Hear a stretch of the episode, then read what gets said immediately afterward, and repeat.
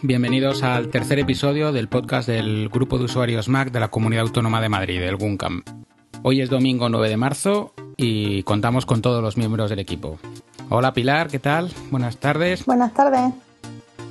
Hola Toño, ¿cómo andas? Pues aquí estamos, otra vez. Antonio, ¿cómo va? Hola, buenas tardes. Alejandro. Buenas a todos. Belín, ¿estás por ahí? Aquí estamos. Muy bien, ¿y yo qué soy Luis? Pues si quiere Pilar, nos cuenta qué vamos a hablar hoy en el episodio. Pues hoy vamos a empezar con las noticias sobre el nuevo Apple TV y eh, los rumores que hay también sobre el nuevo Mac Mini. En nuestra segunda sección esta vez la vamos a, a juntar con la sección tema con la sección consultorio. Vamos a tratar el tema de instalación de un disco SSD en un MacBook o en un iMac. En la sección de impresiones contaremos lo que nos ha parecido el último taller del Guncan, que ha sido sobre impresión 3D. Eh, y próximamente los mil usos de la Raspberry Pi con demos que nos hará Antonio el mes que viene.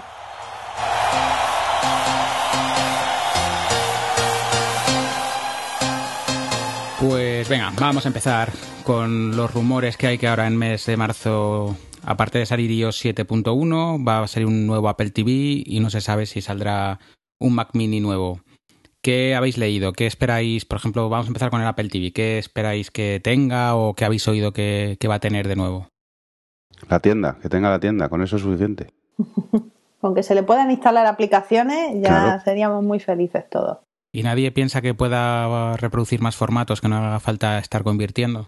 Es que si entra a la tienda, ya saldrán aplicaciones que hagan eso. Si entra a la tienda, no hace falta convertir. En el momento que esa, la tienda surja, viene Plex o viene XBMC y no hace falta convertir. No sé yo hasta qué punto están de acuerdo con lo del Plex esta gente. Hombre, se lo han dejado para ellos.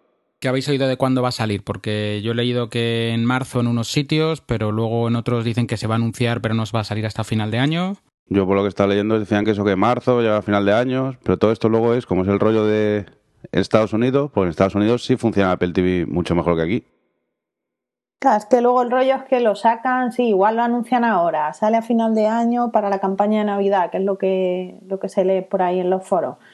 Pero luego aquí no nos llegan la mitad de las cosas, porque hay muchas cosas que tienen ahí en Estados Unidos que ya sabéis lo que pasa. Mira iTunes Radio también, lo que ha tardado en llegar. Bueno, y sobre el Mac Mini, eh, por ejemplo, tú, Antonio, que tienes uno de, de los últimos modelos, ¿has oído algo si te lo van a desgraciar porque van a sacar todo súper mejor o no? O... Sí, es que mucho para mejorarle no tienen. O sea, que le cambien, le pongan los nuevos micros y le pongan una nueva gráfica y poco más. Yo creo que con un poco de suerte lo que hacen es que los desgracian del todo y, y les ponen eh, la RAM soldada en placa o algo similar y te terminan de cortar ya las posibles ampliaciones fuera de fuera de pedido inicial. Ese es el miedo. Que como lo toquen ahí ya sí que no lo pueden meterle mano y para qué quieren más. Claro, ya tienes que comprarlo a tope de RAM y a tope de todo porque ya no hay manera de ampliarlo a posteriori. Entonces eso a mí me da mucho miedo. Yo eso no lo, no lo veo desencaminado, ¿eh? porque yo lo que he estado oyendo es que lo quieren hacer más compacto y con un diseño así más todavía más cuidado. Si lo quieren hacer más pequeño, al final, bueno, es la tendencia que han tenido, mirarlo y más también. O sea, yo mi iMac, vamos, no sé si se podría abrir, pero yo desde luego no me atrevería. El tuyo sí se puede. Mm. Lo que pasa es que la- tu pantalla ya va pegada. Que ya empezamos con rollos de meter cuchillas, secadores. Sí, pero yo ya he visto intentar despegar una de esas con una decapadora y tal, y te caen las lágrimas como puños. Yo creo que es la tendencia que tienen a meter placa estilo eh, MacBook Air y todo soldado en placa y tirando. Si hay un problema, se cambia de la placa completa y ya está. Pero por eso los que tengan un, último modelo que lo guarden con, cariño, porque además es súper ampliable, con dos, para dos discos duros, RAM, y no sé yo, en qué medida te puede compensar comprar un modelo nuevo en plan procesador, eh, viéndolo la, la, pos- la posibilidad de ampliación que tienes uno, uno viejo y uno nuevo, no sé. El procesador está muy bien en el Haswell este nuevo, pero por el tema de batería, que consume mucha menos batería. Pero en un Mac Mini que está enchufado a la luz, a mí la batería me da igual. Es que no tiene, vamos. Es que te da exactamente igual. Claro. Es que yo creo que como lo saquen, los que van a subir de cotización van a ser los del modelo que hay ahora. Este va a ser el Apple TV 2, que vale más que el nuevo. Pues seguramente. Y seguramente, como salgan y sea así, las últimas unidades volarán. O sea, seguro. Ya quitaron la SuperDrive para hacer espacio. Ahora lo, lo siguiente ya sabéis lo que es. es disco duro o, a lo mejor dejar una ventanita para la RAM, pero igual, igual hasta tampoco.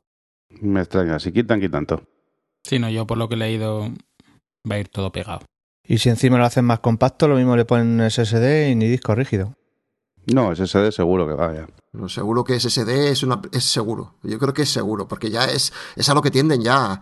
Y además en un espacio tan pequeño, un, un, SSD, o sea, lo que es la memoria soldada en placa, es que no, no te ocupa nada. Es que podría ser como, como, como, un papel de fumar. Venga, pues repasadas estas dos noticias, que es que realmente no hay muchas más ahora mismo en el mundo Apple.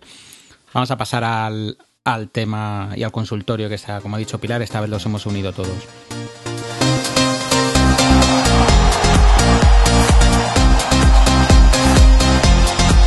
Vamos a hablar de la instalación de un disco duro SSD. En, este caso lo, hemos hecho en un MacBook blanquito, en el de Belling.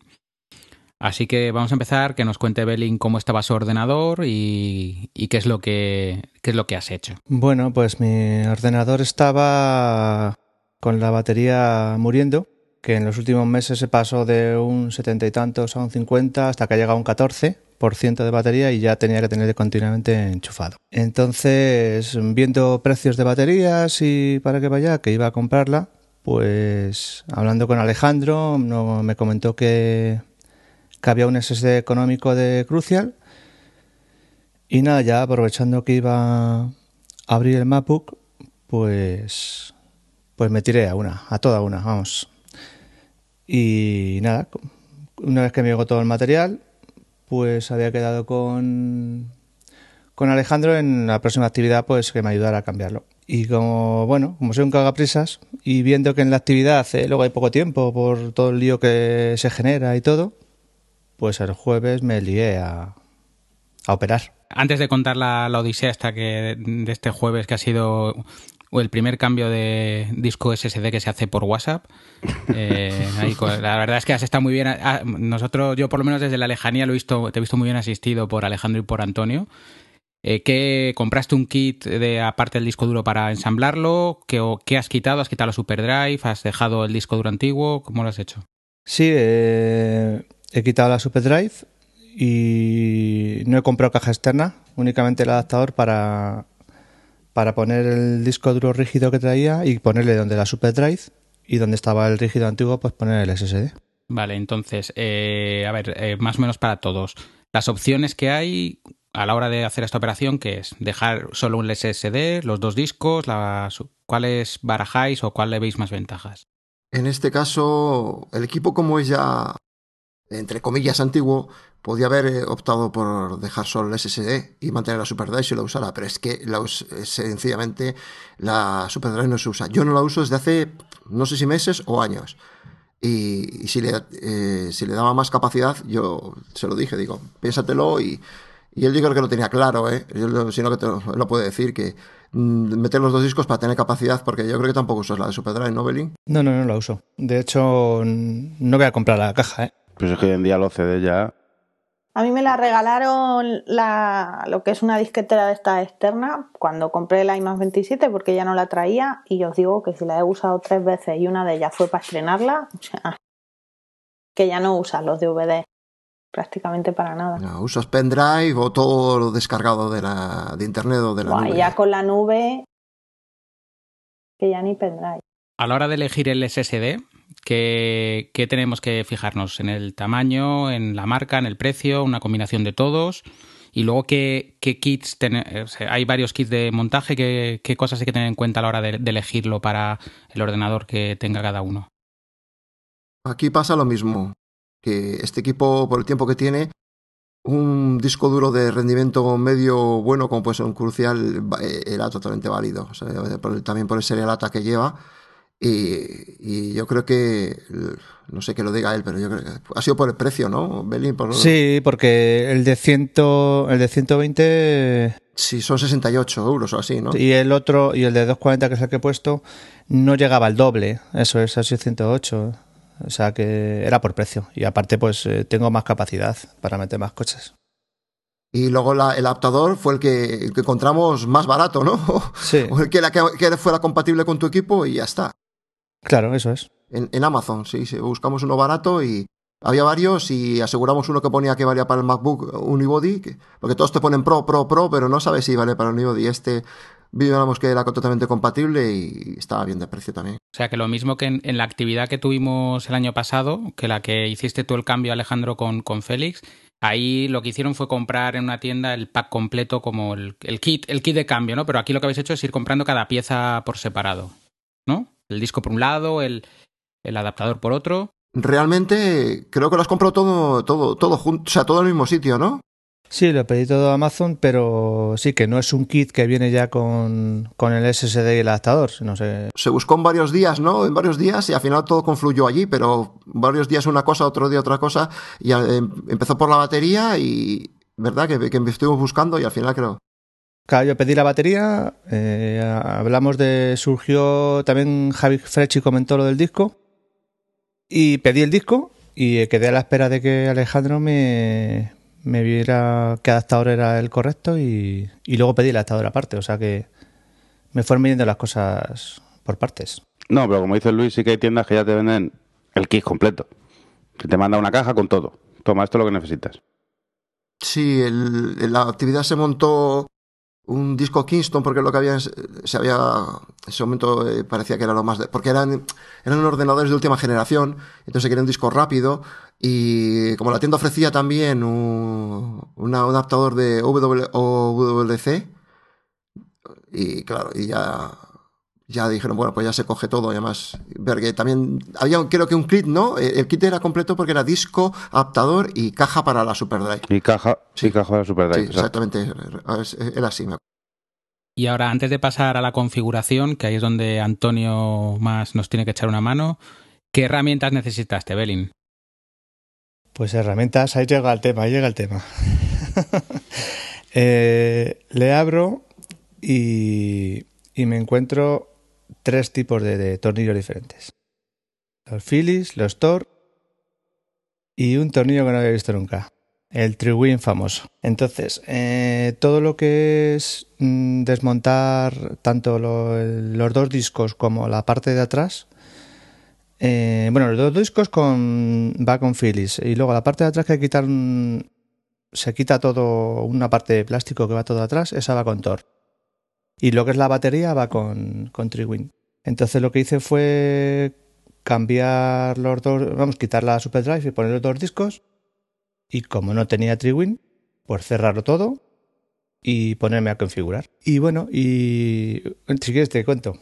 Me pongo a configurar y tenía yo hecho una copia de SuperDuper. Y aparte me, me descargué el sistema operativo del App Store y hice un USB para arrancarlo. El USB que no iba y no, no lograba arrancar. Entonces tuve que hacerlo desde la copia super de SuperDuper.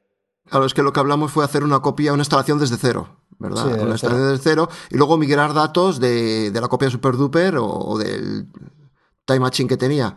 Pero, pero lo curioso es que empezó a instalar, ¿no? Pero luego, según empezó a instalar, que iba todo bien, te dio un error, ¿no? Si de un error el USB, por lo que sea, estaría corrompido o lo que fuera, que no, no me dejaba seguir. Entonces lo que hiciste fue eh, restaurar una copia de Super, de SuperDuper al, SSD.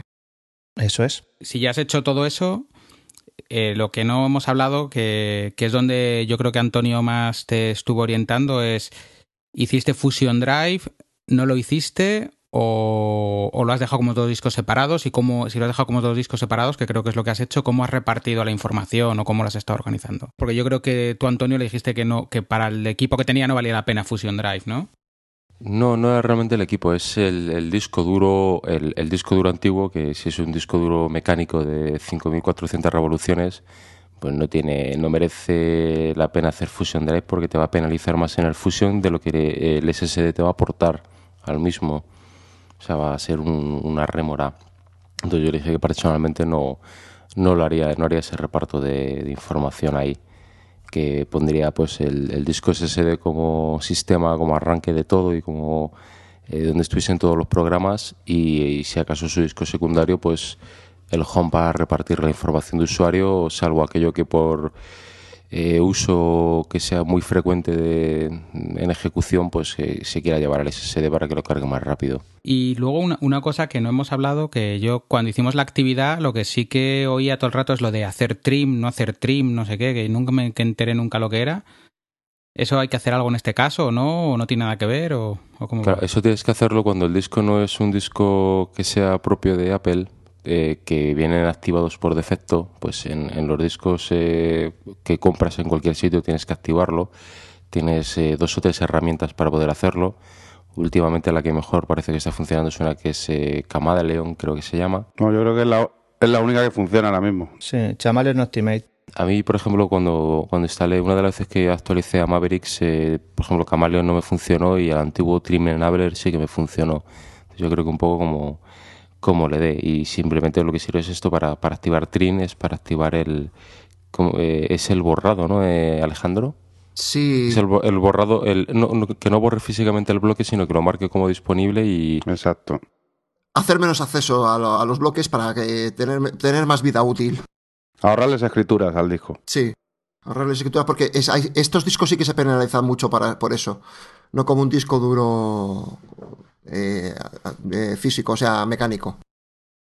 No, que tiene un límite de escrituras y eso. Entonces, si cuanto antes llegues a él, pues antes estás cargado el disco. Muy bien, pues no sé si se nos olvida algo. Cuenta, termina, bueno, Belin de contar cómo fue la reinstalación y, y la instalación de Mavericks desde un USB, ¿no? Que lo sacaste del, lo sacaste del, del blog de Josema, ¿no? Sí, bueno, eh, eh, bueno, ya te comento. De, después de, de hacer eh, con el Super Duper, como tenía una copia bootable, lo hice con Super Duper y arranca y hago una prueba y va lento. Hasta que hablo con Alejandro y me di cuenta de que el sistema todavía había arrancado con el disco duro rígido.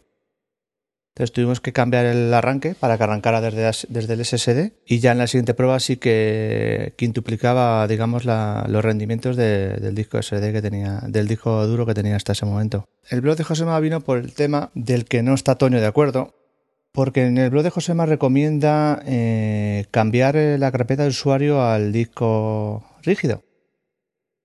Cosa que al hacerlo, eh, como que he roto todo el sistema, yo creo. Al hacerlo algo, algo se ha corrompido, no tengo mail. Es que no, no es fácil, es que hay, eh, hay, que hacerlo desde, hay que crear otro usuario y pasar la carpeta, y luego, eso es un poco complicado. Y luego siempre hay que dejarlo un tiempo para ver si, si todo está bien.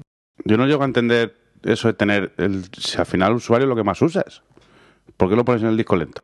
Claro, y luego pensando, eh, los MacBook Air, los MacBook Pro, todos, mmm, que vienen con un SSD, eh, todos tienen la de usuario lógicamente en el SSD. Claro, porque solo Entonces, tienen uno. Claro, pero digo, pues me imagino que tengo uno, el otro lo tengo para datos, ¿no? pues nada, al liar eso... La cuestión, y además siendo tu equipo así como es, eh, será reinstalar otra vez en SSD y, como dice Toño, meter, eh, si quieres tener meter cosas que ocupen mucho como películas y cosas así, te las metes en el rígido y chimpum. Además, con 240 eh, no creo que lo, que lo llegues a llenar. Vamos, yo no, yo no, no uso ni la mitad. Con el NAS y con todo eso no uso ni, ni la mitad. Pero será mismo, si tienes por lo que sea librerías de foto y esas cosas, si las puedes meter al disco duro mecánico, pero todo lo demás al rápido, ya que tienes un ordenador que es antiguo, que es lento, pues coño, que corra por el SSD. Sí, que además le has puesto un disco bastante majo. Claro. Vamos, que no te va a quedar sin espacio. Claro, básicamente la carpeta de usuario lo que te hace es mover esas librerías, exactamente las librerías esas al disco rígido. Es más o menos lo mismo. Lo que pasa es que si tú puedes elegir la, la, librería que quieres en el rígido y la que no, la puedes decir, pero lo único que, pues eso, dices, pues pongo la de música y la de la foto y ya, y ya está, y lo demás no. Exacto, todo lo demás que corra por SSD. Sí, yo, yo lo configuraría como dice Toño. O sea, yo tengo el MacBook Pro que tiene un SSD de 128 y lo que lo tengo es ahí con, con, lo que uso habitualmente y todo lo que es información de vídeo, audio, tal, lo tengo todo en el NAS, en este caso, pero en vez del NAS puedes pensar que es otro, el segundo disco duro que tengas metido en el ordenador y ya está. Y aprovechas la velocidad del disco duro eh, de estado sólido para lo que sirve y la capacidad de almacenamiento del mecánico para el resto. Pero bueno, yo también esto pienso que es mucho depende del equipo que tengas. Si tienes un equipo medio nuevo, pues si tienes un disco duro mecánico de 7200 revoluciones, pues a lo mejor sí no, no te hace falta hacer eso. Y Antonio, con un disco de 7200, ¿sí te plantearías hacer Fusion Drive o no te planteas hacer Fusion Drive de ninguna manera? Sí, es que muchos de los Fusion que estás viendo ahora vienen con esa combinación de discos, un 7200 y un, y un SSD. Sí, de hecho el mío creo que es eso, ¿no? Claro, discos por encima de 7200 hoy en día creo que poco, ¿no? Siguen fabricándose los Raptor y poco más, ¿no? No, no, esos, esos.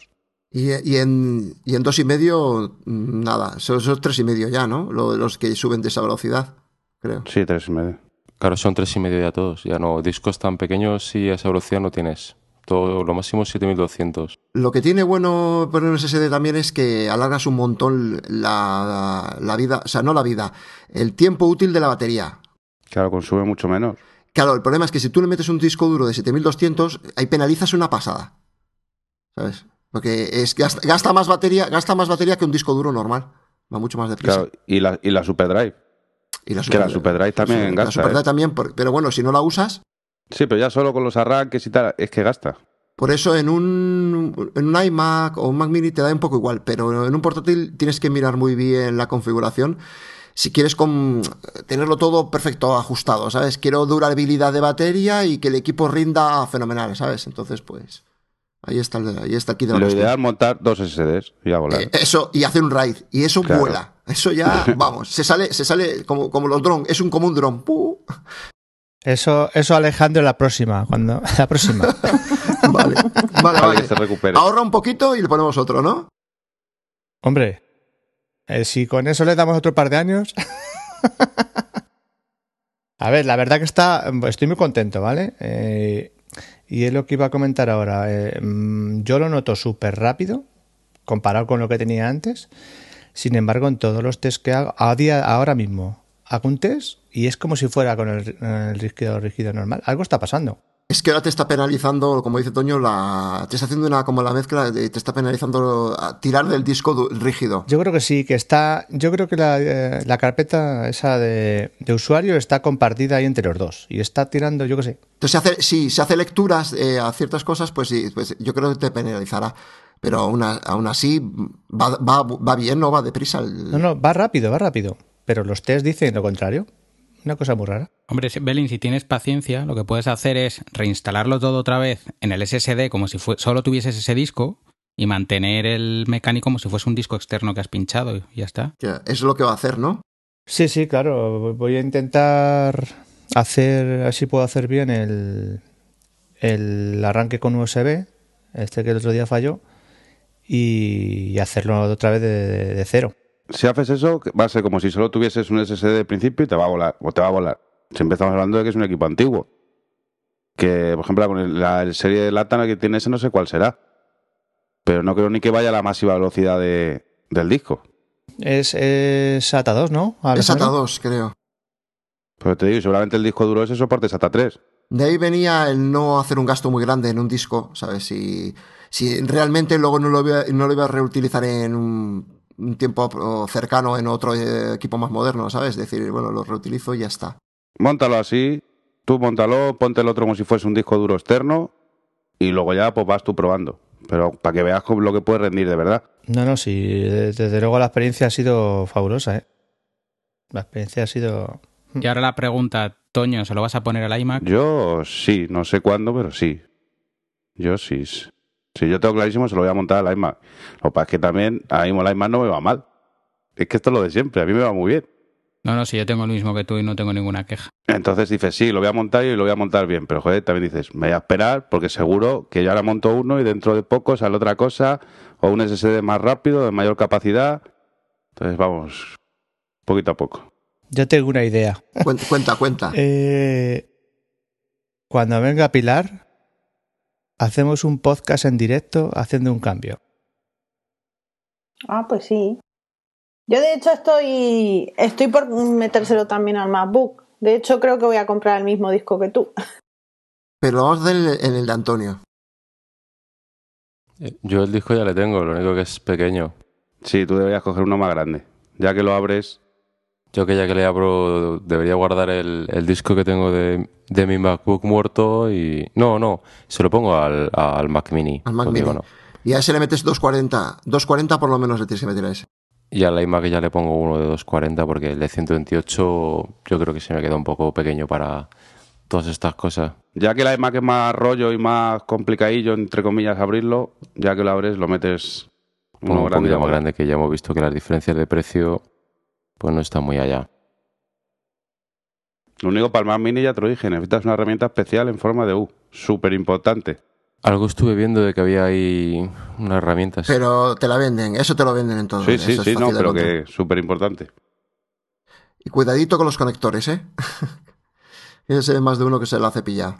Eh, recordaros, bueno, a todo el mundo que si alguien quiere cambiar su SD, eh, no sé si es público o está en la parte de socios solamente, pero está el vídeo de la actividad que, que hizo el Guncam y luego está bastante bien explicado el proceso entero en, en el blog de Félix, ¿no? El blog de Félix está estupendo. Sí, de hecho Félix tiene un vídeo publicado en su canal de YouTube con su cambio de, de su disco duro en, en su iMac. Tiene un iMac 27, ¿no? De los grandes. Sí. Y está bastante clarito todo. Lo, yo tengo pendiente hacerle un cambio en un iMac a Antonio Balsera, a Arot. Y me imagino que con lo buen fotógrafo que es, que sabéis que es magnífico, me imagino que será un reportaje fotográfico. Ah, te hará un reportaje, chapó. Lo que no sé si pondremos una cámara y lo grabaremos también, no sé, bueno, es a ver. Ahora que decís de fotos, eh, que otros socios que también cambiaron eh, de- SSD en iMac fueron eh, David y Oscar. Y Oscar, sí. Y las fotos las hizo Oscar, que también es bastante mañoso con la cámara. Y tiene un, un PDF colgado también de estos de circulito por circulito donde está cada tornillo que tengo que quitar y donde tengo que poner. Bastante interesante. Si al final información, si buscas y tal, en el Jun tienes un montón. Y si no, alguien te la va a, te va a decir cómo cambiarlo. Y si no, en- de la preparación de una actividad, igual se, se cambia una SSD, que se cambie una batería a un, a un iPhone.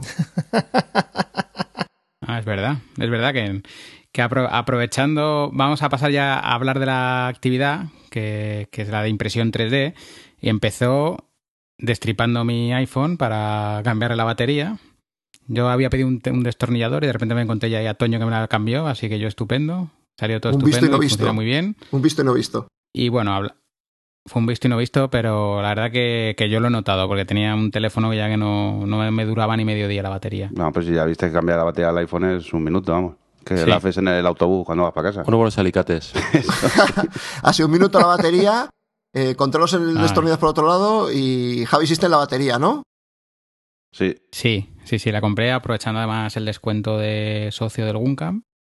Que bueno, no, como es una sola batería, no, no era una barbaridad, pero algo es algo. Sí, yo baterías, yo ya se lo dije a Luis, baterías del iPhone 4S he comprado dos.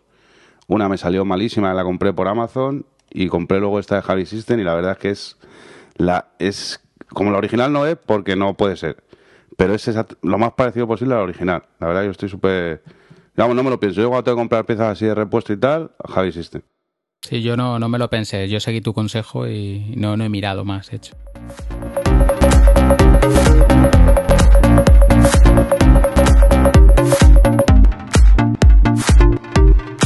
Bueno, pues vamos a pasar a hablar de la actividad que fue impresión 3D, la revolución de la impresión, se llamaba la actividad. Y el ponente fue Diego García Cuevas, que es arquitecto y de una, trabaja en, tiene su empresa que se llama ControlMat. Bueno, se dedican a temas de formación, a temas de fabricación con, por control numérico, con una fresadora que nos contó que tiene de dos toneladas, y a temas de ya de diseño. Y, y entonces, bueno, ¿qué os pareció la actividad? Ir, ir contando un poquillo cómo se estructuró y qué os pareció cada, cada cosa que vimos. Pues mira, yo quiero aprovechar la oportunidad también para agradecer mucho, pues esto, los que estáis ahí pendientes del streaming, porque es de las veces que mejor se ha visto, con más calidad de sonido, de, de vídeo y de todo. Y la verdad es que, joder, es una pasada. A mí me- es de las que más pena me ha dado no, no estar allí en vivo y en directo, sobre todo cuando ya puso la impresora en funcionamiento.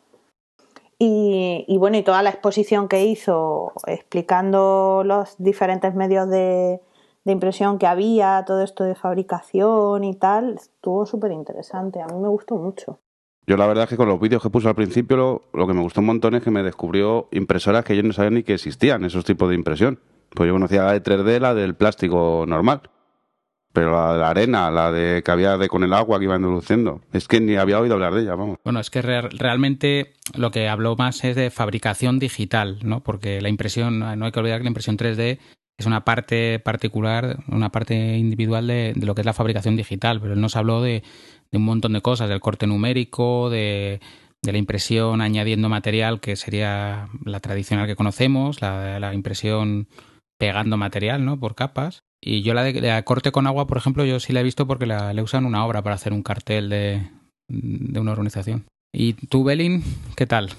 Eh, me pareció bastante bien, pero creo que le queda, está avanzando muy rápido, pero creo que lo que nosotros esperábamos que es que esto fuera para nosotros ya, creo que para nosotros todo esto no es ya. Eh, le falta mucho para que nos llegue a nosotros todo este tema. Esto va más a nivel diseño o industrial, no sé. Eh, yo esperaba, porque claro, eh, tú ves eh, impresión 3D y esperas que va a ser para ti ya. Y no es para mí ya esto. No sé cómo lo veis los demás, pero lo veo que es demasiado a nivel industrial. O, está empezando y avanzará mucho, mucho más rápido.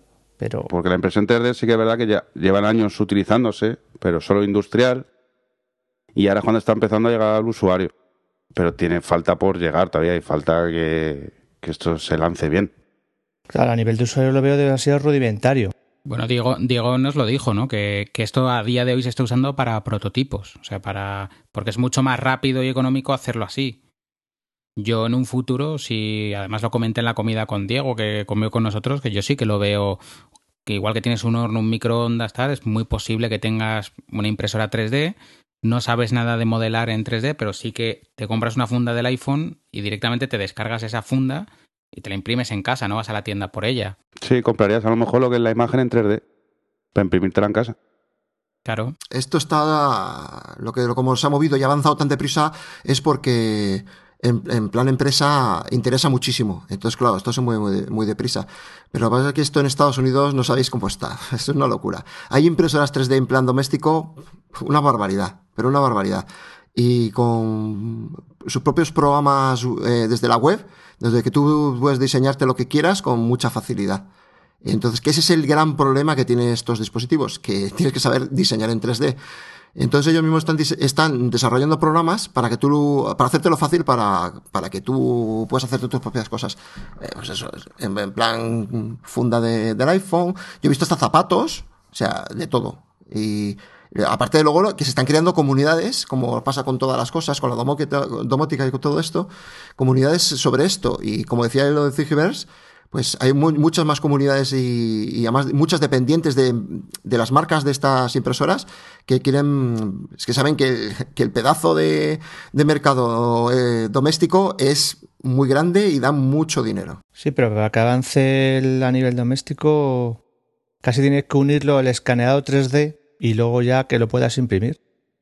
O igual que te puedas bajar los modelos o, incluso comprar los modelos en internet e imprimirlos en casa, lo que decíais antes. Yo compro la funda, pero compro el modelo que me lo imprimo en mi casa. Es que yo no, yo no lo veo tanto que cada uno se fabrique su modelo, sino que un poco, eh, no sé si os llamó la atención lo que contó Diego, que todo esto empezó en los Fab Labs en el MIT de Boston con la idea de ayudar al tercer mundo, o sea, de tener la capacidad de tener en un sitio que no hay muchos recursos, imprimir la pieza que falta hasta que tarde en llegar la pieza definitiva dos o tres semanas. Lo que pasa es que ha, ha calado mucho y se ha generalizado. Pero la idea puede ser esa, que se te rompa un tornillo de la lavadora y tú te lo imprimas, lo pongas y cuando te venga el técnico en una semana, pues ya lo cambias por el definitivo. También es lo que yo hablaba, que esto, esto a, quien sea un poco espabilado podemos puede sacar muchos negocios. O sea, el, el típico de se, se, te rompe la impresora y si llevas por ahí hay comunidades que miras y resulta que ese, esa impresora tiene un fallo de que se rompe el rodillo a todo el mundo. Una rueda dentada que no se puede encontrar ya que la marca no te la, no te la da y no te compensa arreglar. Pues el tío que sea listo se diseña la rueda dentada que no te cuesta nada de tiempo se las empieza a sacar por la impresora y empieza a reparar eh, impresoras. Y a lo mejor, pues mira, eh, eh, basándose en eso hay mil, mil maneras, ¿no? Pero ya te digo, la, la, empresa esta, ahora os diré el nombre, tiene también una tienda en la que tú, por ejemplo, pones tu diseño y pones un precio. Y si a alguien le interesa, te lo compra. Entonces lo que decís es, yo llego, yo necesito no sé qué, pues lo busco, digo, ah, pues mira, cuesta, pues como la, como la, como la App Store, como App Store, y digo, bueno, pues mira, este me interesa, me lo descargo, me, cuesta tanto, lo pago y pongo mi maquinita a funcionar, y ya está. A ver, a ver, porque esto como está empezando tampoco sabemos muy bien cómo terminará. No, pero bueno, es, un cambio, o sea, igual que en construcción, por ejemplo, cuando alguien habla de industrialización, piensa siempre en piezas iguales. En cambio, aquí te, te permite que la pieza diseñada sean todas parecidas, pero, pero no sean iguales. Y, al final es el mismo proceso porque la máquina le, le, da lo mismo hacer una cosa que otra. Es un poco la misma paradoja que se daba con la, con la imprenta y la impresora láser. Para la impresora láser, sacar mil hojas, aunque no pongas el mismo texto, le da lo mismo. En la imprenta tenían que ser todas iguales. Es el mismo ejemplo lo que está pasando y lo que ocurre ahora mismo con la impresión 3D. Si yo el vídeo ese que nos puso de cómo hacían las, las casas, una impresora 3D. Sí, eso es una, una pasada. Vosotros, vosotros busca, buscar Cubify, cubify.com y ya verás lo, la las máquinas que tienen y ya verás la, lo que tiene montado alrededor de todo eso. Una pasada. El sistema que puso de imprimir con, con, hormigón se llama Contour Crafting y una de las utilidades que le quieren dar es en caso de ir a una expedición a la Luna, usar el propio material de allí para hacer la mezcla y con eso hacer alojamientos temporales en la Luna. Igual casi más la de la arena, ¿no? Porque allí, pues, un sitio así, o en Marte, que le da el sol y yo que sé, un, un planeta al lado del sol, te pasa mucho el sol y pones la, la que iba con la, la que hacía modelos en la arena. Fundía arena. Fundía la arena, sí. No, no, que, que lo de que lo de la luna que no es broma que es que lo está hablando la agencia aeroespacial y, y vamos que han contratado han, han, estado hablando con Norman Foster para para los diseños. O sea que, que se está, que lo están pensando de verdad.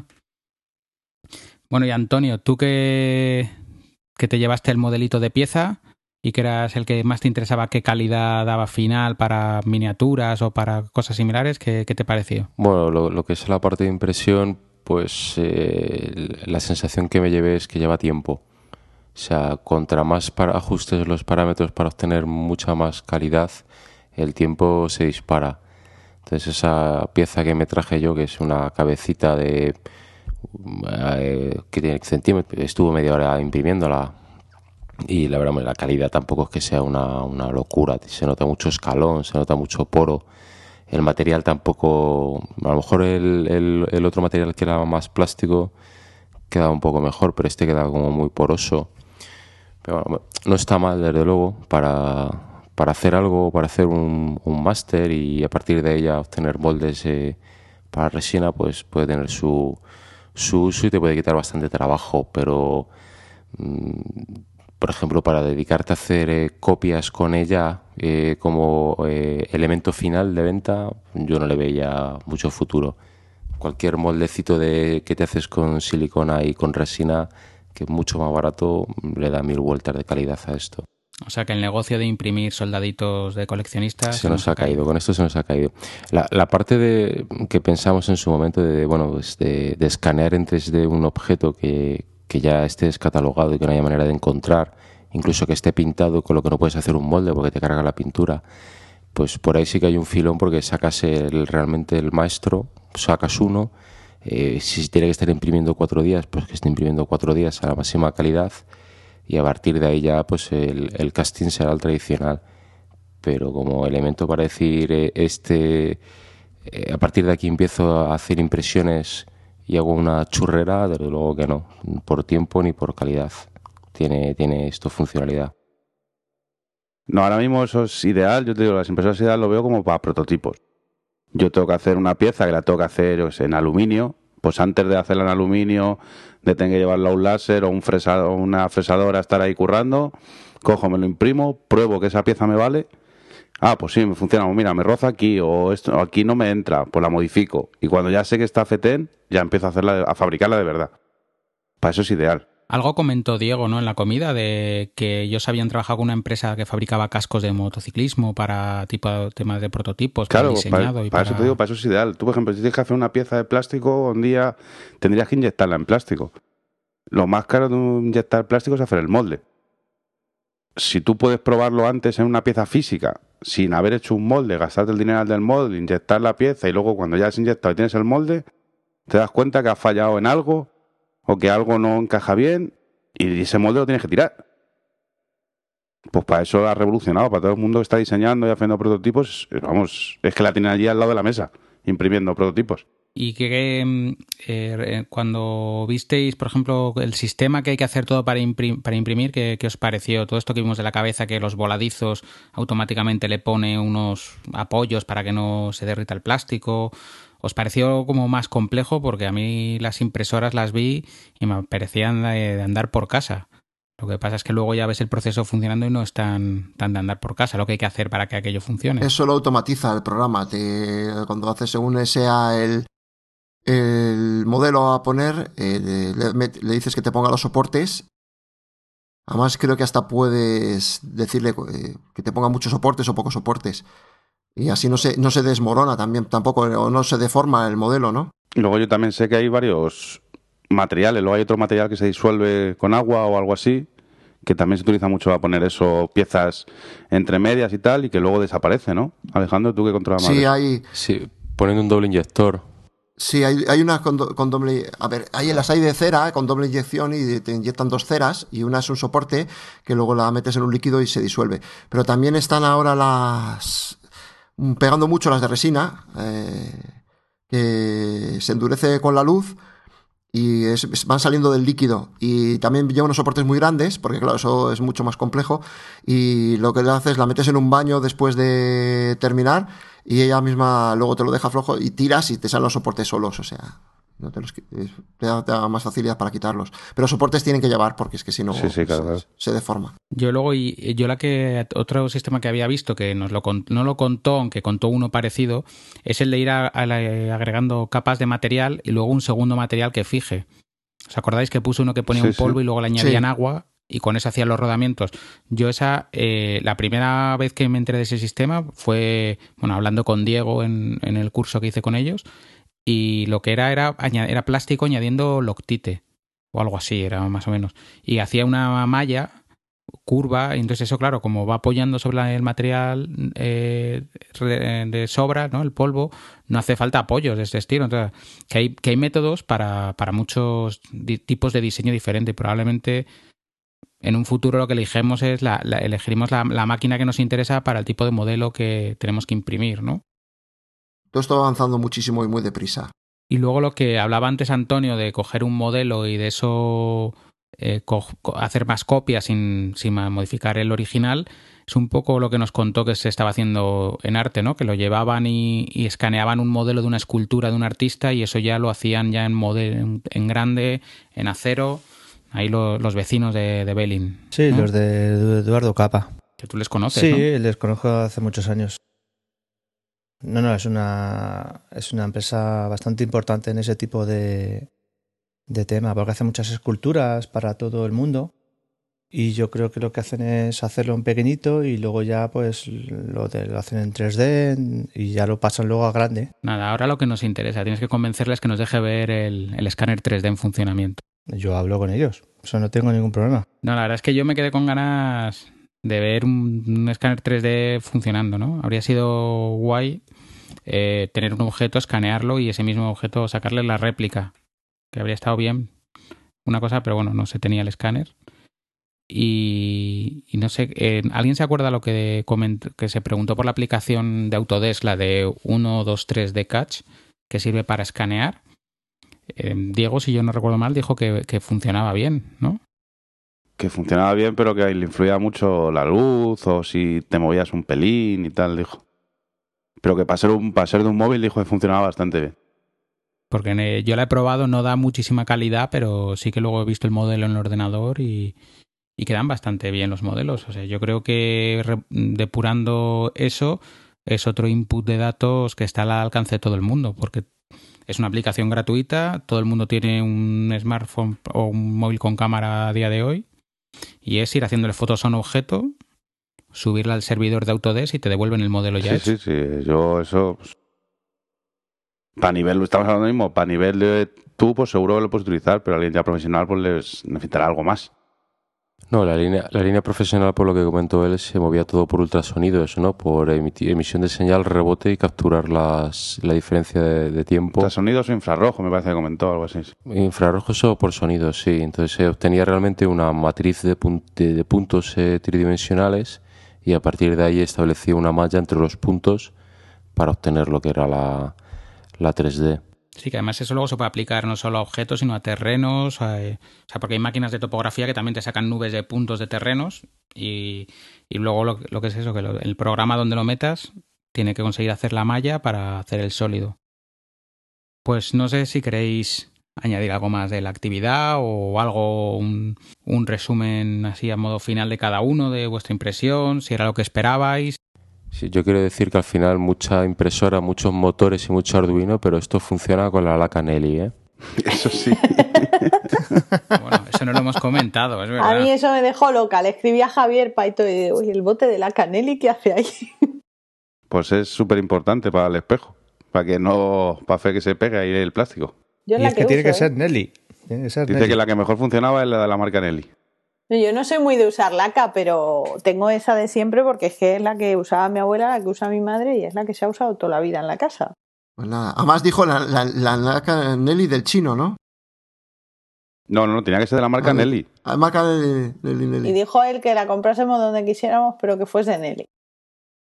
Lo único lo que... Eso que está diciendo, ¿no, Antonio? Que dijo que sacó algo profesional. Sí que los fabricantes de la laca esta, por lo visto, habían sacado una línea profesional para el tema de impresión 3D, para fijación de piezas a la base de la, de la impresora. Pues si la, se han dado cuenta, dicen, pues ya está, a vender. No, la verdad que es, es, muy buena idea. Le quitas el olor, le cambias el envase, le Ya cobras está en verde azul, la pones en morado y, y a reventar el mercado.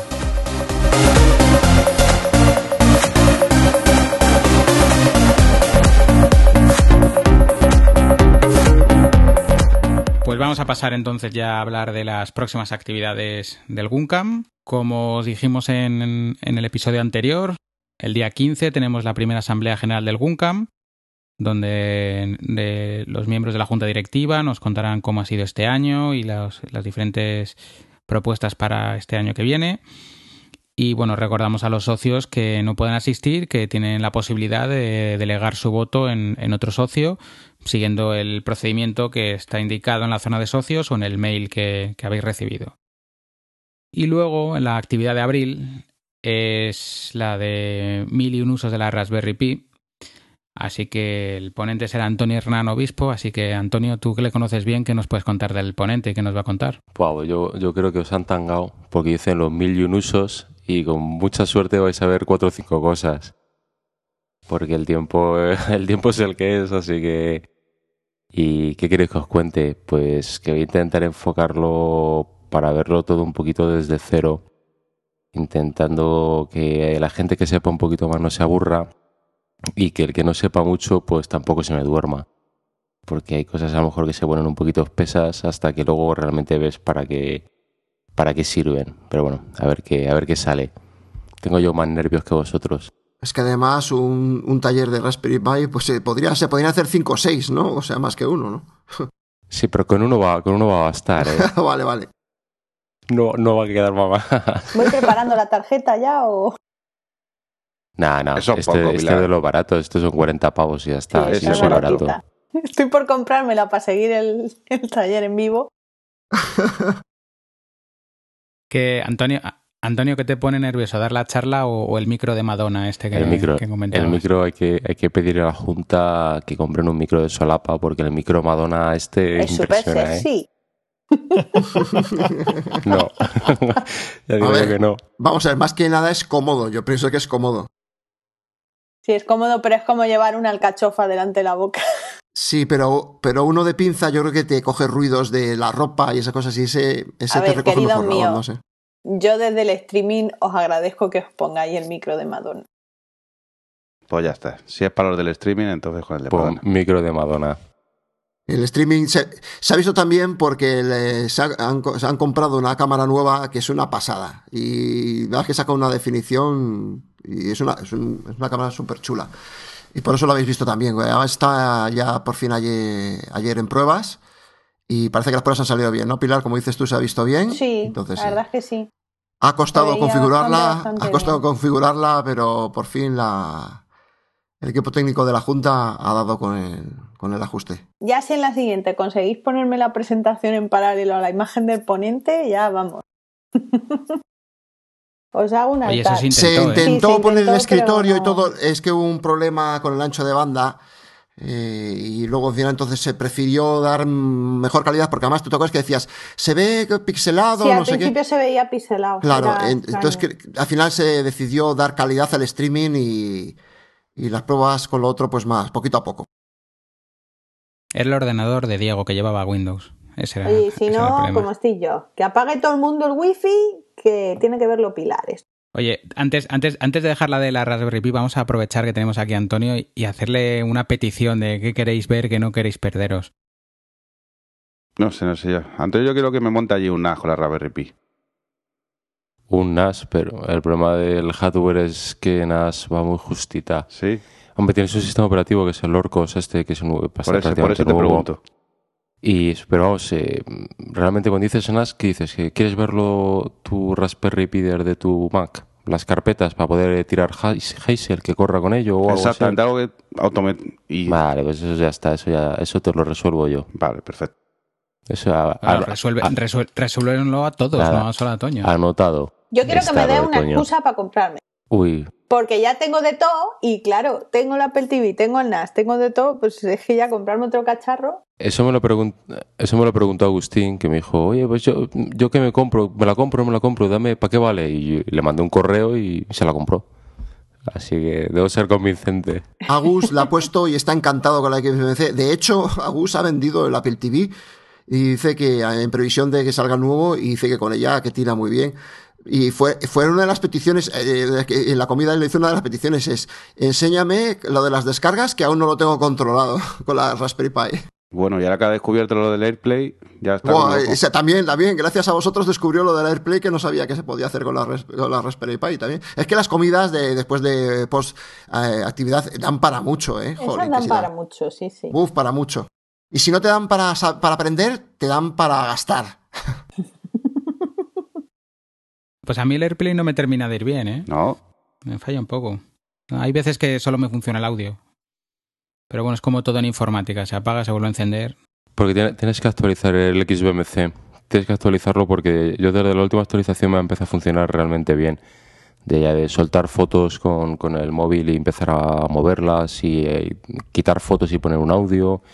La última actualización ya, la previa a las betas de la versión 13 ya funciona muy bien. Y además dijo Agus, ¿no? Que se ha puesto una distro que trae todo y todo configurado y no sé qué historia, ¿no? Y que va muy Sí. bien. No, se ha vuelto a poner OpenELEC. Se ha vuelto a poner. Si es que no sé qué hacer con él. no te hace caso. Luis, igual es el ordenador, porque yo no sé si tiene algo que ver, pero yo desde que actualicé la última versión de Mavericks, a mí no me lo pilla el Apple TV. Cuando le doy al AirPlay para, para ver el iMac en, el- en la televisión, solo se, se escucha, no se ve. Estoy usando de hecho el AirParros, que lo tenía ya comprado del iMac anterior, porque es que no me funciona. Puede ser un problema de, del AirPlay más que de la Raspberry Pi. Sí, sí, por eso te digo que igual es el problema del AirPlay, porque además estuve mirando por internet y no soy la única persona que le ha pasado. Y estoy esperando a que vuelvan a actualizar. esta última actualización ha dado unos pocos de fallos, sí. Sí, ha dado un poco de. Que, que la, culpa es del cacharri- la culpa es del cacharrito de mil euros y no del de 40. ¿no? Claro, claro. Uy, mil. Uy, mil. bueno, era, era por quedarnos cortos. y tan corto. sí, sí, no veas qué risas cuando hice yo el seguro de la casa aquí en Italia. Y la chica me dice, bueno, ¿qué te pongo de, de cosas que tienes en casa? ¿2.500 euros? Digo, chica, con eso no pagamos ni el ordenador. Si a mí la casa me da igual, asegúrame el iMac. A mí la casa me da igual. Mira, me tienes que asegurar el iMac, el NAS. Entre el iMac y el NAS, dice, ahí tengo más de 3.000. Dice, uy, usted está loca, ¿no? A mí el continente me da igual, el contenido. El contenido, exactamente. La primera la tuve con la del camión de mudanza, la segunda con la del seguro de la casa. Pero sí deben de pensar que estoy un poco zumbada. Bueno, si os parece, vamos cerrando el chiringuito, que llevamos ya casi una hora y así no nos alargamos más de lo habitual, ¿vale? Entonces, eh, Pilar, eh, a ver cuándo te vienes a Madrid a vernos A ver, a ver si y puedo. grabamos ese directo que hemos prometido. Sí, sí, sí. Aunque no haya actividad, la, la La organizamos. montamos. Aunque Yo te tengamos lo que grabar en un. Exactamente. Exactamente. Si aún no hay actividad, nos hacemos una comida y ya está. Nos montamos una comida. Perfecto, yo, me- yo conmigo contar ya. A mí también. Ya os avisaré con tiempo, no sé, me tiene que salir un, un viajecico ahora en un mes o así, a ver si, si consigo que me ponga la reunión un viernes o un lunes. Espero que no sean tan capullos de ponérmela un miércoles. Así me puedo quedar el fin de. Bueno, chicos, pues si nadie tiene más preguntas para Antonio de la A la Raspberry vuelta, a la vuelta. y no, y no, y no podemos cerrar la fecha de la Avenida de Pilar, yo creo que nos vemos por el foro del Guncam. Recordaos que tenéis más información de la actividad en el Guncam, en la página web, que es www.guncam.org. Y bueno, aquí ya nos despedimos. Pilar, hasta luego. Si quieres, recuerda tus datos de contacto por si alguien te quiere hacer alguna preguntilla. Muy bien, pues si queréis encontrarme en Twitter, soy arroba Pilar Ramiro. Y nada, un placer. Lo que queráis, ahí me tenéis. Toño, a ver. Pues yo en Twitter el que necesite algo, me quiera consultar algo, Anca León. Y nada, ya nos escuchamos para Raspberry y coserle a Antonio a preguntas. Y Antonio, Siempre dais el, el Twitter de contacto, con lo mal que se dice el mío, leche. bueno, date método de contacto que tú quieras. si es que como solo tengo cuenta en Twitter, pues así me va. Nada, yo eh, me, me encontráis como a Hernán, donde la E es un 3 y la A es un 4. Y si queréis alguna cosilla, pues eh, ahí, ahí me encontráis. P- Podéis mandarle sugerencias para la actividad de Raspberry. Si eso, vosotros, vosotros preguntar que yo responderé lo que quiera. Muy bien. Y bueno, Alejandro, a ver Yo si... me despido y os invito a todos a que paséis por el foro, ya que últimamente, bueno, y siempre ha habido, pero sobre todo últimamente hay unos temas súper interesantes. Eh, hay unos mensajes bastante interesantes abiertos sobre domótica y sobre muchas más cosas. Es un foro que la verdad que está bastante bien. Y ahí aparte podéis poner vuestras dudas o aportar algo, que aquí estamos todos para aprender. Y bueno, mi Twitter es arroba acamposm y nos vemos en la próxima. Bueno, no sé si has visto que en Do- Domótica Da Vinci dice que el foro del Guncam en, domótica se está convirtiendo en Sí, puntero. se mueve, dice que se mueve, se está moviendo más que el foro en español de Z-Wave. Pues nada, ahora pasará lo mismo que la impresión 3D. Eh, seguro, seguro que sí, porque ya te digo que esto se mueve muy, se mueve mucho y muy deprisa. Muy bien, Belin, pues tú recuérdanos tus datos de contacto. Hola, yo soy Belín y, y Belín-15. Y nada, si queréis saber algo sobre cómo montaros un SSD sin tener ni idea, pues aquí me tenéis. Muy bien, ahí te tienen a ti y ya luego que Antonio y Alejandro echen una mano también. Bueno, pues yo soy Luis, podéis contactarme en podéis contactarme en Twitter en, en arroba lsblasco y bueno, hasta aquí ha llegado el tercer episodio del Guncam. Nos vemos en breve. Hasta luego. Hasta luego. Hasta luego.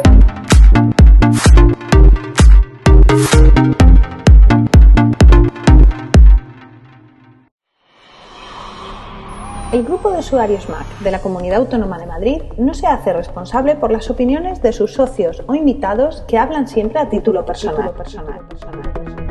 Puedes encontrar este podcast y otros interesantes contenidos, así como los datos de contacto del GUM, en la web www.gumcam.org.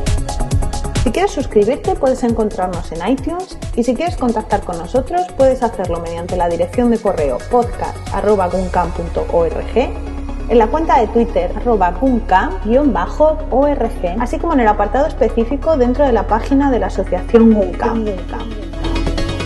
Si te ha gustado este podcast, entra a iTunes y valóranos. valóranos.